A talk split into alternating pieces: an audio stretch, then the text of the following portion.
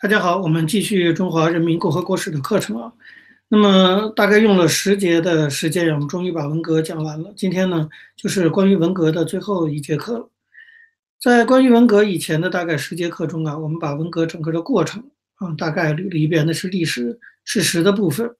虽然我们这个课程呢，其实主要还是侧重在历史事实部分，但是我觉得还是要有一部分内容拿来做一些理论思考。那么，尤其像文化大革命这样的一个事情，它已经不仅仅是中国的事情，它是人类历史上的一件大事啊。那背后其实有很多错综复杂的、值得探讨的，可以让我们去进行深入思考的问题。今天呢，我就跟大家就谈五个问题啊。那当然都是我个人的观点和看法，或者引用一些学者的看法。那在座各位也可以有自己的判断啊。第一个问题我们要讨论的，就是毛泽东啊，他到底为什么要发动文化大革命？啊，这这个当然很多人有各种各样的解释啊。那么关于毛泽东发动文革的动因啊，我觉得这个本来就是文革研究的一个重点。那对此呢，从学界的角度讲，可以说是众说纷纭。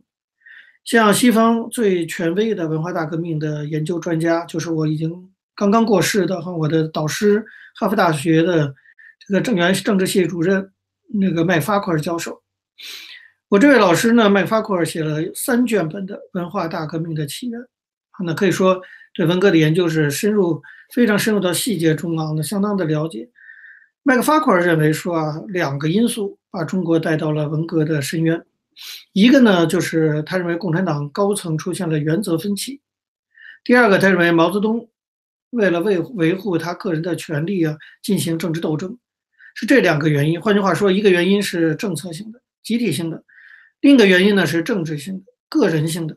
那么这两个原因把使得毛泽东要去发动文革。当然，对此呢，一些曾经参加过文化大革命的当事人啊，今今天所谓的一些新左派，那是不会同意这种观点的。新左派在他们看来啊，他们是肯定文革的。大家都知道，就有批啊，嗯，明里暗里的肯定文革啊，像什么这个孔庆东啊等等，甚至包括汪辉。那么他们认为毛泽东发动文革是为了实现他改造社会、改造制度的理想，啊，是毛泽东的浪漫主义理想性格导致他发动了文革。也有学者说，说毛泽东发动文革呢，是为了找到一个更好的统治方式。总之呢，是要找到一种巩固政权，啊，是权力在不断的自我更新中充满活力的形式。听起来真是伟大领袖啊！那一片好心，结果把中国搞得这个十年浩劫，这是新左派的理论。我当然完全哈半个字儿一个标点符号都不同意。那么官方有官方的说法，那刚才我说麦克法库尔西方的研研究者的说法哈，那么还有官方的说法。那么，呃，官方在文革结束以后，把这场浩劫归咎于党内权力过于集中以及毛泽东的个人崇拜，才导致文革。你看看党内权力过于集中，搞个人崇拜，是不是现在习近平正在搞的事情？那么按中国官方的结论，这两件事会把中国带到文革，那你就想想未来的中国多么危险。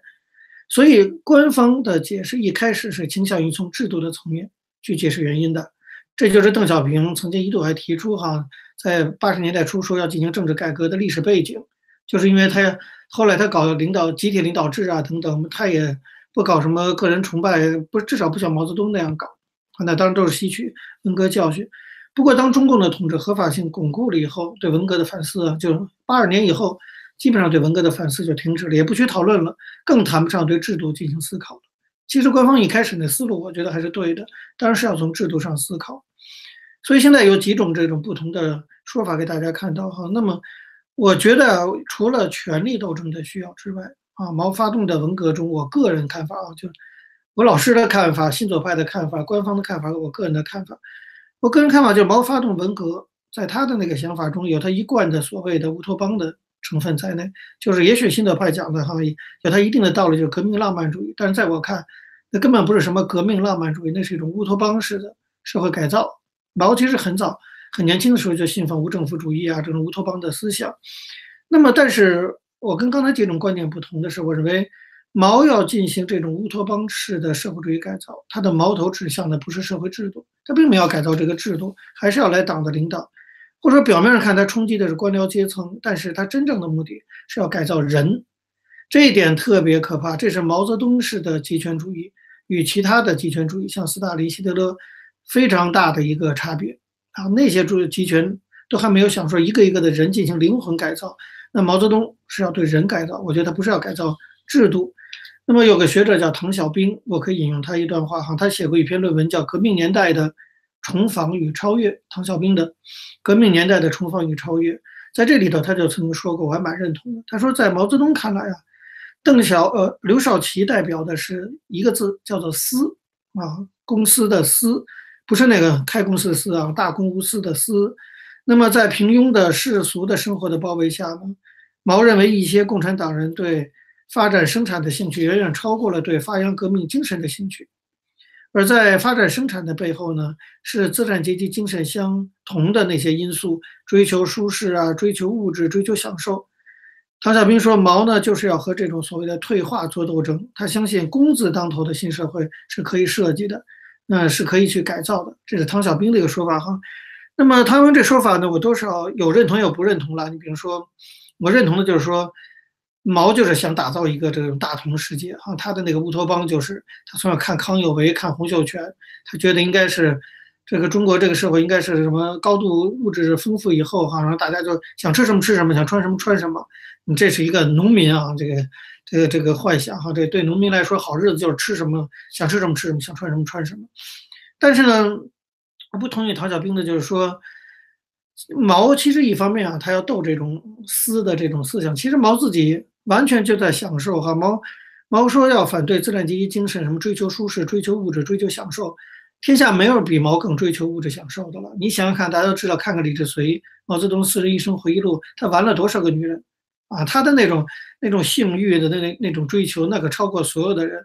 能能他不追求享受吗？想吃什么吃什么，想喝什么。他追不追求舒适嘛，是吧？他没事躺在大床上看书，政局开会都得倒在床边来。毛其实，这是我觉得毛和或者说甚至在毛的背后反的是中国共产党的本质。就就算是他内心有些乌托邦的思想啊，好像是这个是很有欺骗性的，然后觉得要建造一个理想社会，就这帮人还是人啊，他的内心他根根本连自己内心的灵魂的世界都改造不了，然后他要去改造。其他人改造十几亿人哈，改造全世界的人的灵魂，这不是自相矛盾吗？蛇精病哈，那个就是。但是我要总体来讲，我觉得毛泽东发动文革的原因呢，应该不并非是单一的。刚才说的这么多的原因，我觉得他这个一定是个综合性的结果，各有道理，但是也很难。我觉得绝对没有一个单一的原因让毛发动文革，一定是各种各样复杂原因的一个结合。那我要特别提出的是，在以上种种的论述之外。我们还应该放大视野，更加重视的，就是在这一百多年，在文革之前后啊，这一百多年历史中，中国一直始终有一个主题。那在中国社会发展中，这个主题我在第一节课就讲过，那就是革命 （revolution）。这个东西在中国建国以后也一直延续，所以在某种程度上，毛泽东发动文革，延续的是一场革命。就这一百多年来，革命把中国搅得天翻地覆，一直就没有停止。那么文革就是革命的另一种表现，文革也是整个百年主题中的一个表现。我觉得文革也是这个百年历史大背景下的一部分。那么自鸦片战争以后，中国社会的主要的诉求就是革命，文化革命、新文化运动啊、五四等等，各宪政啊等等，其实都是一种革命。这样的社会气氛，这种整个社会。一一心都想革命的这种社会气氛，使得毛泽东的个人权利的欲望可以在革命的外衣下显得庄严肃穆，因而充满了这种吸引力。这是毛借势而起的一个部分。在这个意义上讲，毛泽东确实引领了中国走向文革，但是你也必须说，他本人其实也是历史潮流下的一个卷起的一个浪花，或者说是历史制作的一个产品。那我觉得从历史大历史角度讲，这是我的看法，这是第一个问题。第二个问题，我想聊一聊的就是说这个呃谁的责任的问题。这么大场浩劫，死了那么多人啊，那到底谁要承担责任？那么中共官方呢在总结文革的教训的时候，尽管一方面呢用文字承认这是一场史无前例的浩劫，他也承认史无前例，历代封建王朝都没有给中国人犯下这么大的罪恶，导致这么大的灾难，所以是史无前例。这是中国官方的用语哦。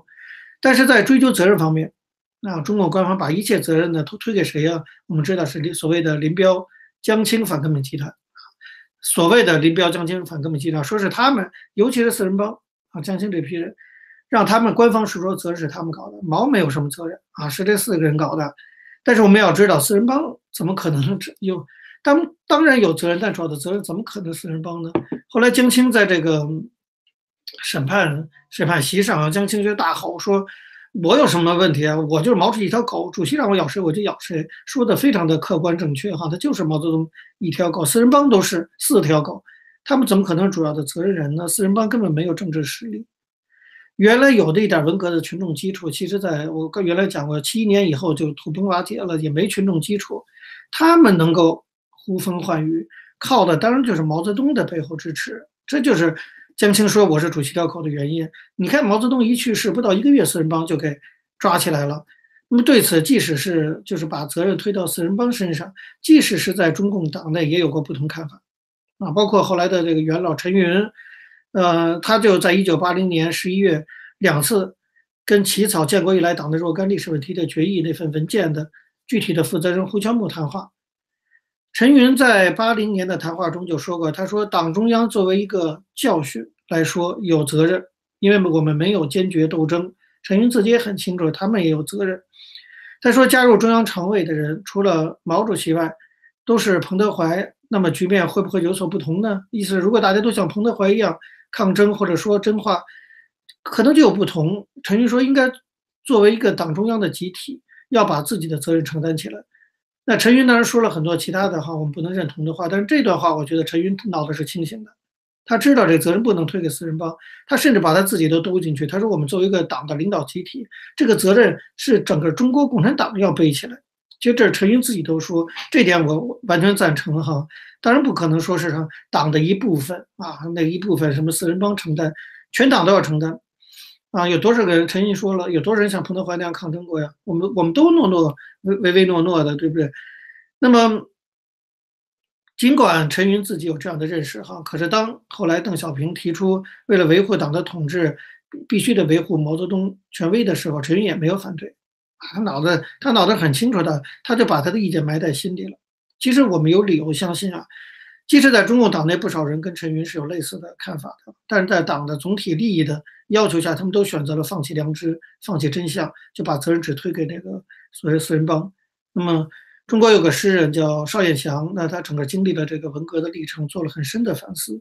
在邵邵彦祥的反思中，他就曾经指出，他说：“如果说毛泽东思想是全党智慧的结晶，那么首先是党内高层中那些。”读书人出身的干部，其次是中层干部或者学生出身的人，他们把执行党的政策方针是不断出现的新创造加以总结，形成可以推广的典型经验，形成基层干部和他们的实践，使得毛泽东思想的若干大原则落实为许多小原则，以致具体可行的方式、办法和规模，日久天长，不仅形成了一个毛泽东思想统领的。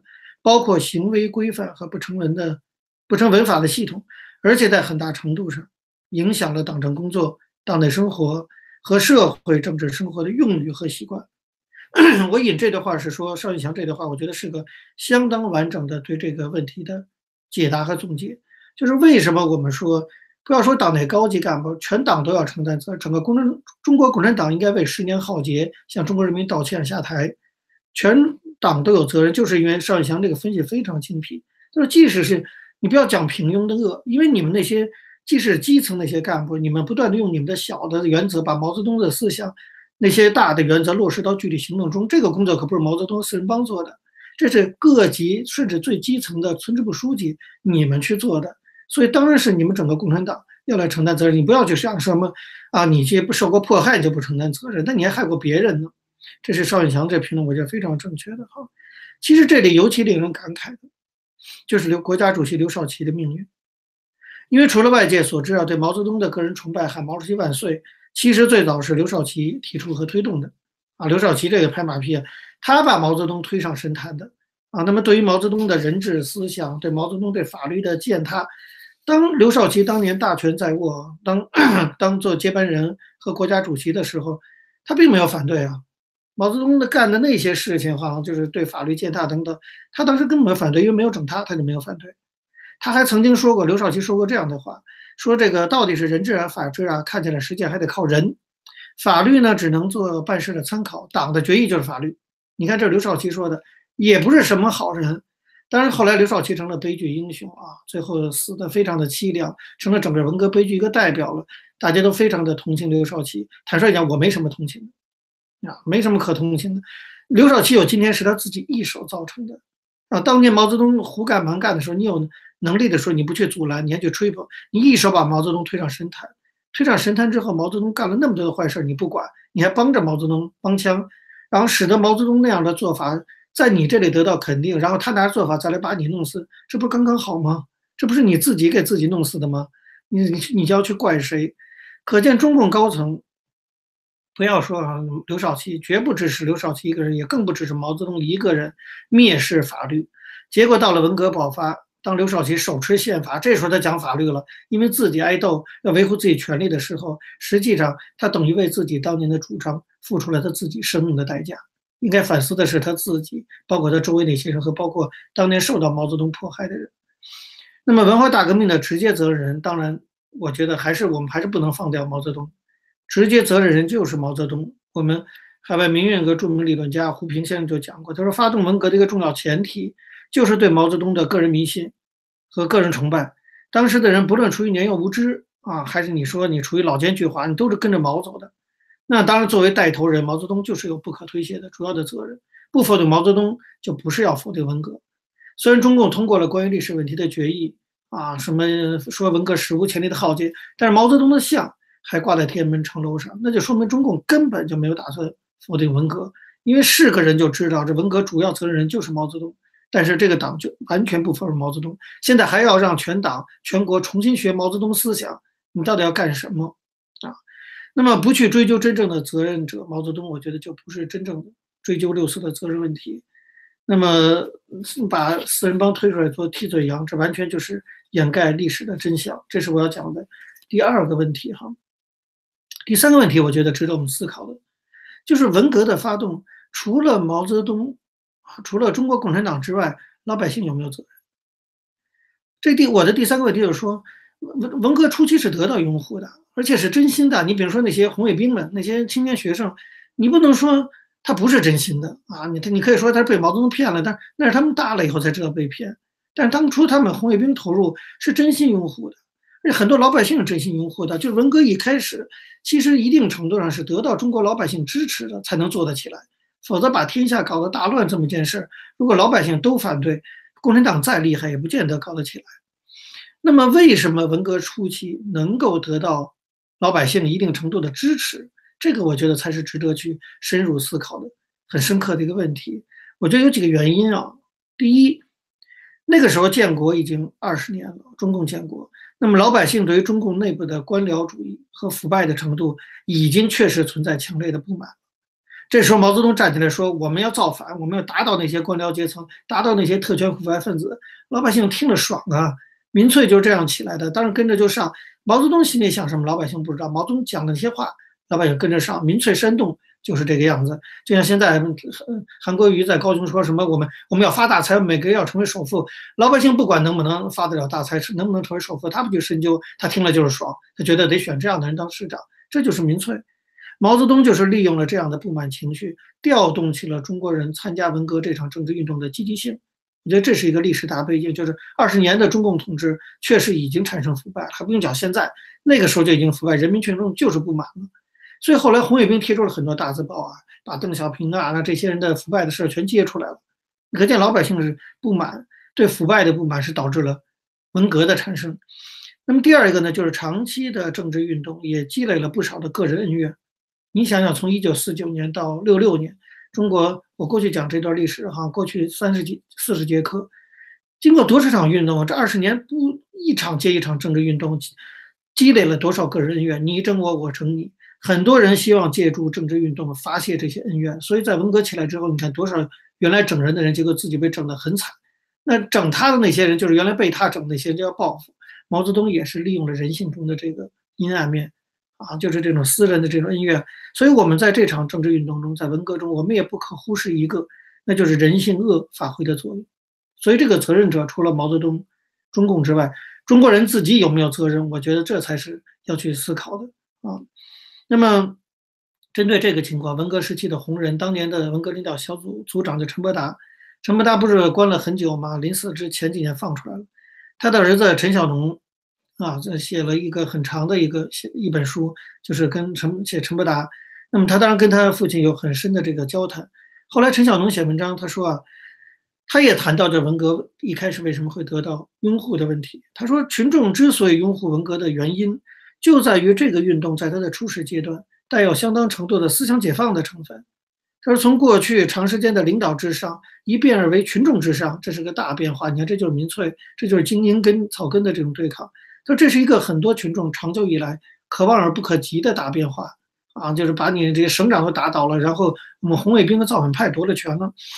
陈小农说：“他是很多被单位领导的权威压抑的过久的群众，在极短的时间内获得了精神上的解脱。这一点，我觉得也可以做来用来作为一个解释，解释为什么文革一开始全国呼啦一下就跟上去了。长期的这种压抑也是一个关系。另外有一个学者陈佳琪的观点值得，他就也分析过当时民众参与文革的心理。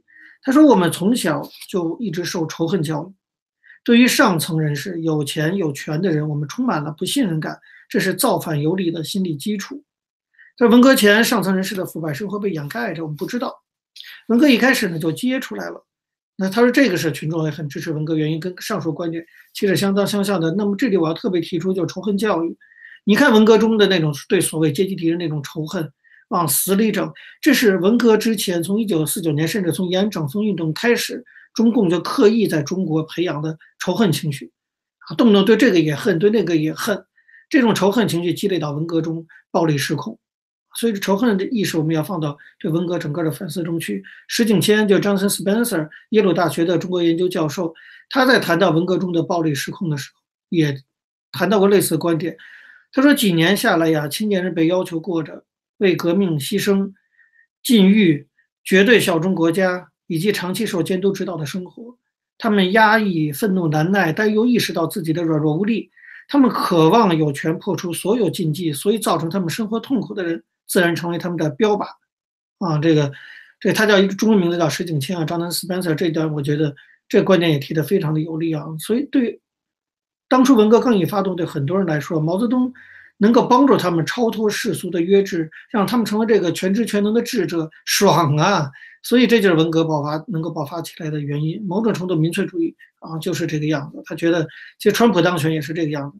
啊，那些人觉得你们在华盛顿，你们的精英阶层，你们把持。现在我们终于能选出我们自己的人了。别看他说话粗俗等等，这就是我们自己人。我们不要，我们要自己人当选，一样的道理哈。这所以你看，其实我们所以为什么说文革，它不仅是中国的事情。你放在人类历史的大背景下，某种程度它就是民粹主义一次又一次爆发的其中的一次。这样，这是我讲的要讲的这个第三个问题哦。那么第四个问题呢，就是说，呃，文化大革命对中国产生的最大的负面影响是什么？当然有很多的负面影响，死了那么多的人，生产下降，国家濒临崩溃等等。那么文化大革命对中国的社会和经济生活造成了非常大的冲击，这是我们必须去知道的哈。根据一九七八年十二月十三号，叶剑英。在中共中央工作会议上有个讲话，那个时候还相当思想解放，有什么说什么。文革刚刚结束，叶剑英这些人心里有气，所以说了一些真话。叶剑英本人在一九七八年十二月十三号的中共中央会议上说，包括受牵连的在内，在整个文革中受害的人达上亿人。中国那时候一共多少？十几个里就一个，好像或者那时候还没十亿人呢，不到十个里就一个人受到过迫害，就占全国人口的九分之一，九个里有一个。二零一一年的时候，加州大学尔湾分校的教授叫苏阳，啊，他是这个专门研究文革的一个教授，在 UCLA 当中国出来的。他在英国的剑桥大学出版社出了一本书，叫《文革中中国农村的集体屠杀》，这是大家平时关注比较少的。大家关注的都是红卫兵啊，在北京啊屠杀等等，农村发生了大规模的集体屠杀。文革过程中，其中关于文革中非死亡、非正常死亡的部分，那么。被宋义就是另外一个文革史权威称为突破性的界碑性的突破。什么突破呢？就是根据苏阳的调查，文革中的中国农村至少有七十五万到一百五十万人在文革中被迫害致死。同样数目的人，大概也是一百万人左右的数目的人被殴打致残，至少三千六百万人经历了不同程度的政治迫害。你可以想，这还仅仅是在农村的部分，而且苏阳自己也承认，由于官方隐瞒和抹杀历史，这个数字大大低估了实际状况。但这是他已经能够调查出来的数字，就已经这样严重了。那么，另外从经济方面来看，根据李先念后来当了国家主席的李先念，他也是在一九七九年那时候都还敢讲话。七九年十二月二十号全国计划会议上，李先念讲到文革的时候，他公布了一个统计数字。他说：“只是国民收入在一场文革下来，仅仅是国民收入就损失了人民币五千亿元。就是这个数字相当于什么呀？相当于建国三十年全部基本建设投资的百分之八十，而且这个数字超过了建国三十年中国固定资产的总和。败家子，呃，一场政治运动几乎把中国的钱全给花光了啊！这储蓄啊，基本建设投资全花花掉百分之八十，三十年全国固定资产总和。”也不过就是五千亿，那么整个文革的国民收入经济损失就是五千亿。换句话说，一场文革让中国的经济资产基本上消耗殆尽，这当时很大的负面影响。但是我觉得最大的问题就是对中国社会道德的冲击，这是到至今你还可以看得到影响的部分。它首先就是经过这场文革和历次的政治运动，在全社会，我以是以下是我的看法，我觉得文革最大的负面作用。就是把中国变成了一个说谎的社会，在整个的文革中和整个的政治运动中，你每个人只有靠说谎才能保全自己，就好像就像森林里那些动物似的，它要它的皮肤的颜色要变得跟周围的相像才能保护自己。说谎就成了全民的一个自保的东西，久而久之，说谎成了中国人的习惯了，渗透入中国新的文革形成的新的政治文化或者文化中的血液中去了，根本不拿说谎当回事儿，而且张嘴就说谎啊。这是我们今天讨论中国问题的时候，我在美国，不管参加什么样的会议，学术讨论会也好，还是跟一些社会人士的对话也好，我都强调这一点。我说，你们观察中国，一定要知道，我们中国是个说谎的社会。这个中国人，大部分中国人已经，他意识不到自己这样做是在说谎，甚至都到了这个程度了。这是长期政治运动培养出来的。你要认识到这，认识不到这一点，你根本无法认识中国。那张嘴就是假话，尤其在公共场合。张嘴就是假话，只有一种场合可能会说一点真话，那就是喝醉了的情况下，啊，这所以我还老强调喝酒很重要啊。那么中共的政治呢，实际上就是一种表达的政治，每个人都要表态，在站队啊等等，在这样的政治中，实际上人的表达变成非常重要的政治行为。因此，你可以看在历次政治运动和整个文化大革命中，每个人都被迫去表达一些连自己都不相信的东西。中国人在文革过程中连不说话的自由都没有，必须得去说，而且必须得说假话，啊，这个你自己不相信的话说，久而久之说谎当然就变成了一种习惯啊。那么今天中国社会在政治表达上，你可以看到依然是说谎居住。你想，比如说从内心来讲，有多少人真的相信共产主义啊？对不对？可是今天还大批的年轻人还举着个小拳头在那信誓旦旦宣誓说我要忠诚共产主义，胡扯！你知道共产主义的产字怎么写吗？还在那信仰共产主义呢？还这不都是说谎吗？八千万党员在那说他们信仰共产主义，那不是说谎的是什么？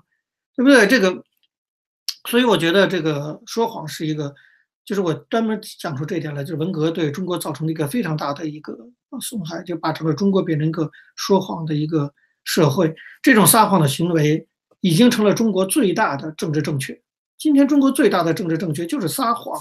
这样的社会教育的结果就是诚信在中国非常缺乏。我们现在看到，各社会充满了各种缺乏诚信的行为，政府没诚信，老百姓之间没有诚信，做生意没诚信，什么都没诚信。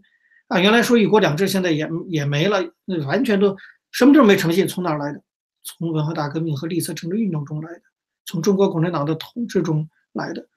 啊，这点我觉得是我们被文革要做的一个很大的反思，就它给中国带来真正的伤害，是把中国。整个变成了一个说谎的国家，说谎的社会。那这一点如果不清算文革的话，是改变不了这一点的。那么最后呢，当然第五个问题就是文革到底有没有可能发生？哈，那我还记得前些年我在台湾教书的时候，那每学期当然都要讲到文革，我们有很多陆生在那儿听，其实陆生兴趣更大哈，占一半儿。我们每次讲的文革课的时候，我都最后留半节课的时间，就让大家讨论文革会不会再次发生。这大概是五六年前的事了，那个时候所有人头摇的拨浪鼓似的。不可能从台湾同学到中国同学，尤其中国同学，简直用讥笑的眼光看我，说怎么可能文革再次发生呢？那个时候我就跟他们讲过，当然有可能。整个我就以一挡百啊，就是上百个同学都在那说不可能，只有我说有可能。为什么我说有可能？我有几个原因哈。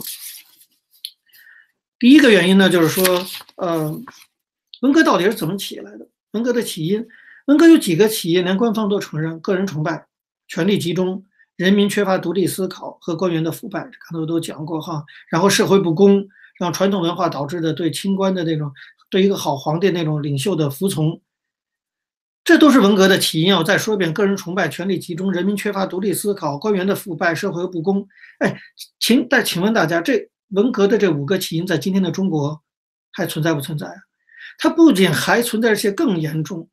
当年是这些东西导致了文革，可是这些东西今天不仅存在，还更严重。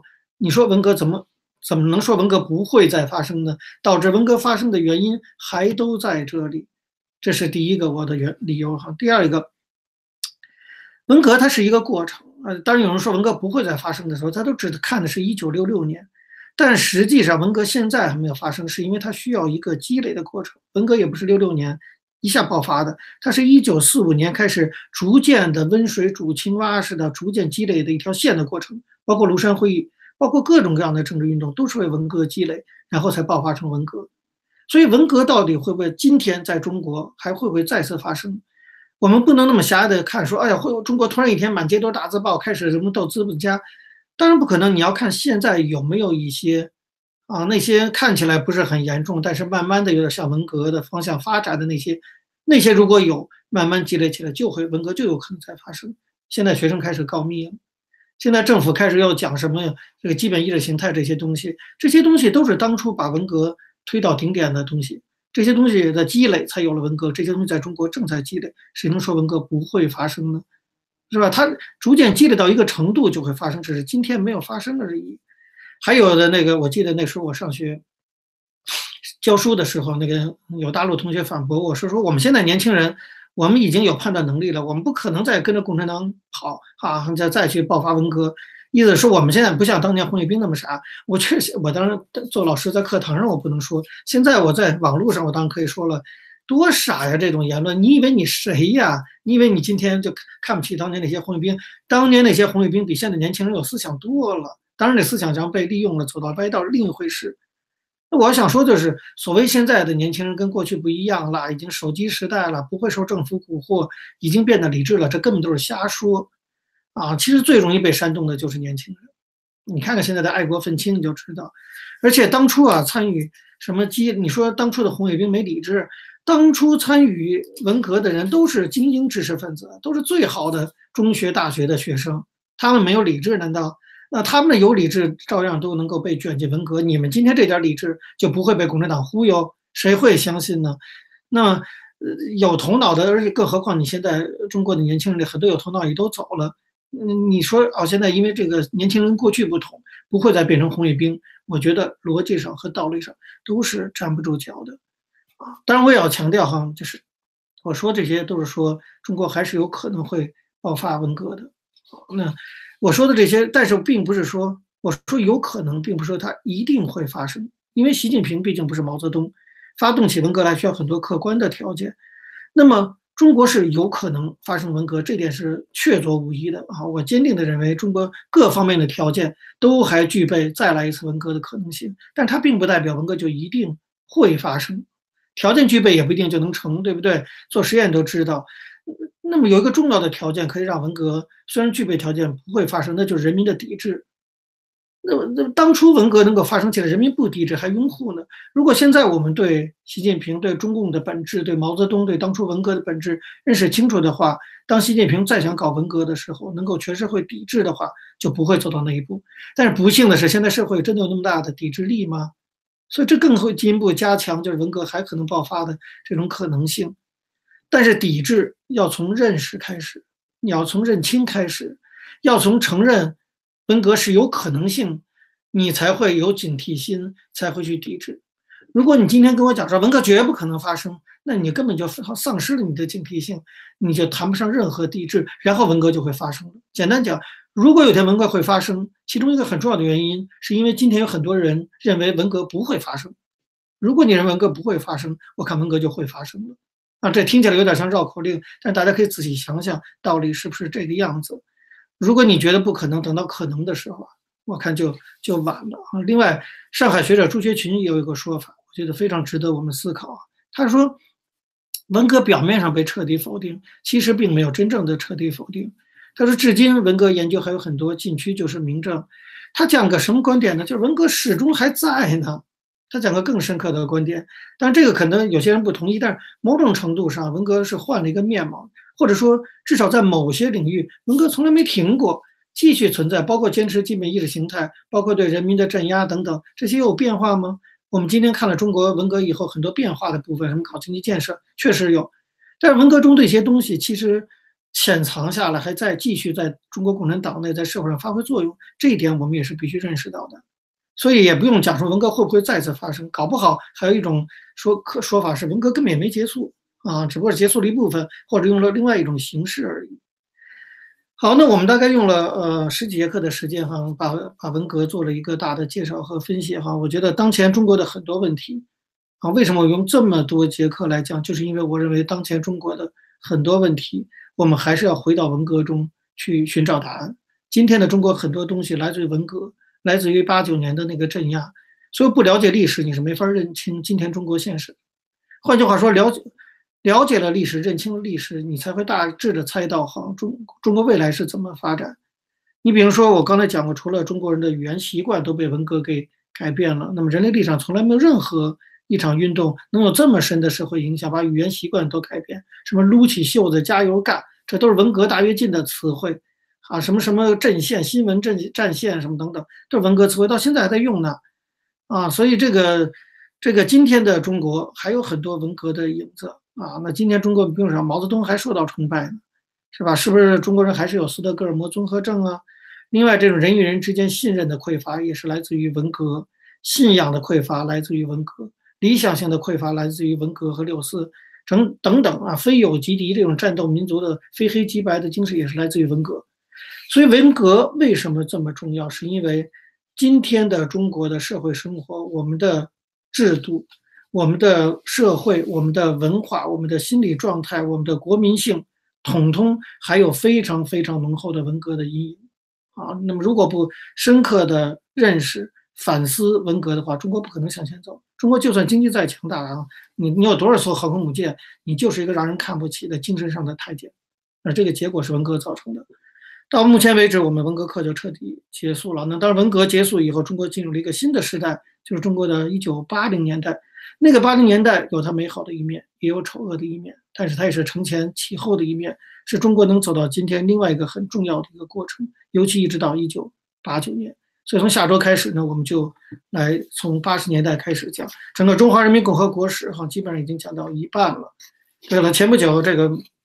我在台湾发表一些政治意见，因为我对台湾有感情，就是一堆人就说啊，你肯定拿了什么民进党的钱才替民进党说话。当然我不可能，这个是拿了什么民进党的这些钱啊等等啊。但是我希望拿到拿到是各位读者的、各位听众的钱哈。我希望作为一个网络上的教师，能够通过我的网络能收入。所以说，最好哈还是通过呃这种网络教学能够得到一定的这种。支持哈，省的那些人老说是从这儿拿钱，这儿拿钱之类的等等。好，那我们下节课开始啊，进行整个中华人民共和国史下半部分的讲述。好，那就到这儿，谢谢大家。